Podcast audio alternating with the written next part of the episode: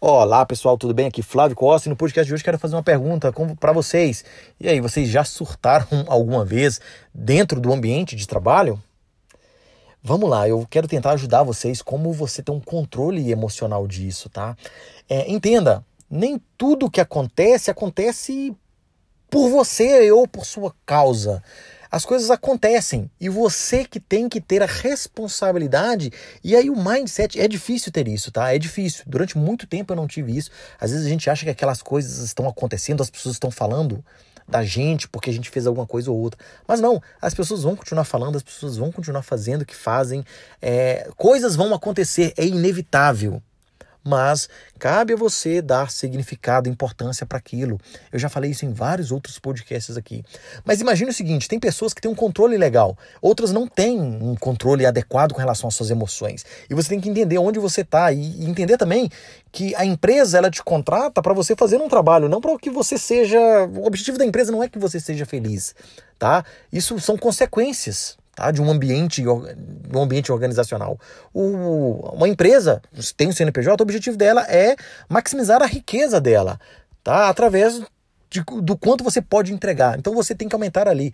Você tem que aumentar como produto para a empresa, como recurso para a empresa, o seu valor de mercado e dentro da empresa, quanto você vale e quanto você consegue entregar de valor para ela.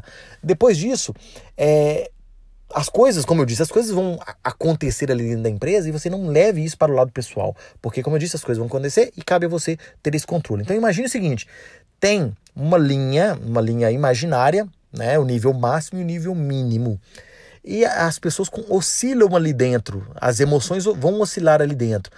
E tem pessoas que vão ficar mais exaltadas e tem pessoas que vão, né? Ou seja, subiu aquela linha imaginária superior vão ficar bravas pra caramba e vão surtar, e da mesma forma como vão ter aquelas linhas, imagina a linha imaginária inferior, a qual a pessoa ela vai ficar introspectiva, vai ficar mal, vai achar que ela é culpada por alguma coisa. Não, não pense nisso. Agora, cabe aos gestores, cabe nós né, que, que lideramos equipes, times, identificar nisso, identificar na organização como as pessoas se comportam em relação a, a tudo. E aí adequar o estilo de liderança não para um time, mas adequar cada pessoa ali dentro da dentro do meu time. Então, eu vou ter pessoas que são mais que gostam de conversar, tem pessoas que não gostam, tem pessoas que, que se conectam mais com um propósito, um desafio, outras gostam de ter mais liberdade para trabalhar, outras preferem que você fique ali em cima delas o tempo todo. Então, você tem, tem que adequar o seu perfil de liderança para cada pessoa dentro do time e não um estilo de liderança global para o time. Isso é importante. Imagine só, uma pessoa que ela é mais emocional, se você coloca uma reunião mais no fim do dia, uma reunião que é pesada para discutir uns assuntos é, que vai ter estresse, no final do dia, tá errado. Você tem que buscar essa reunião no período da manhã, enquanto aquela carga ainda não foi desgastada durante o dia.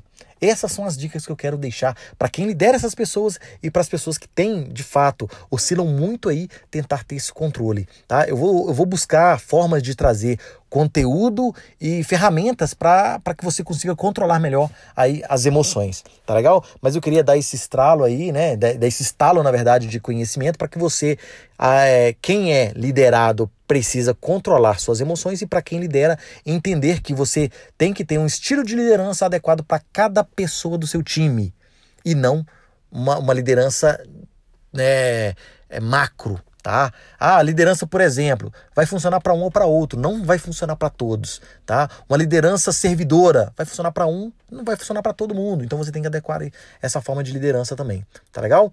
Um grande abraço a todos, vejo vocês no nosso próximo podcast, no nosso próximo assunto. Até mais, pessoal.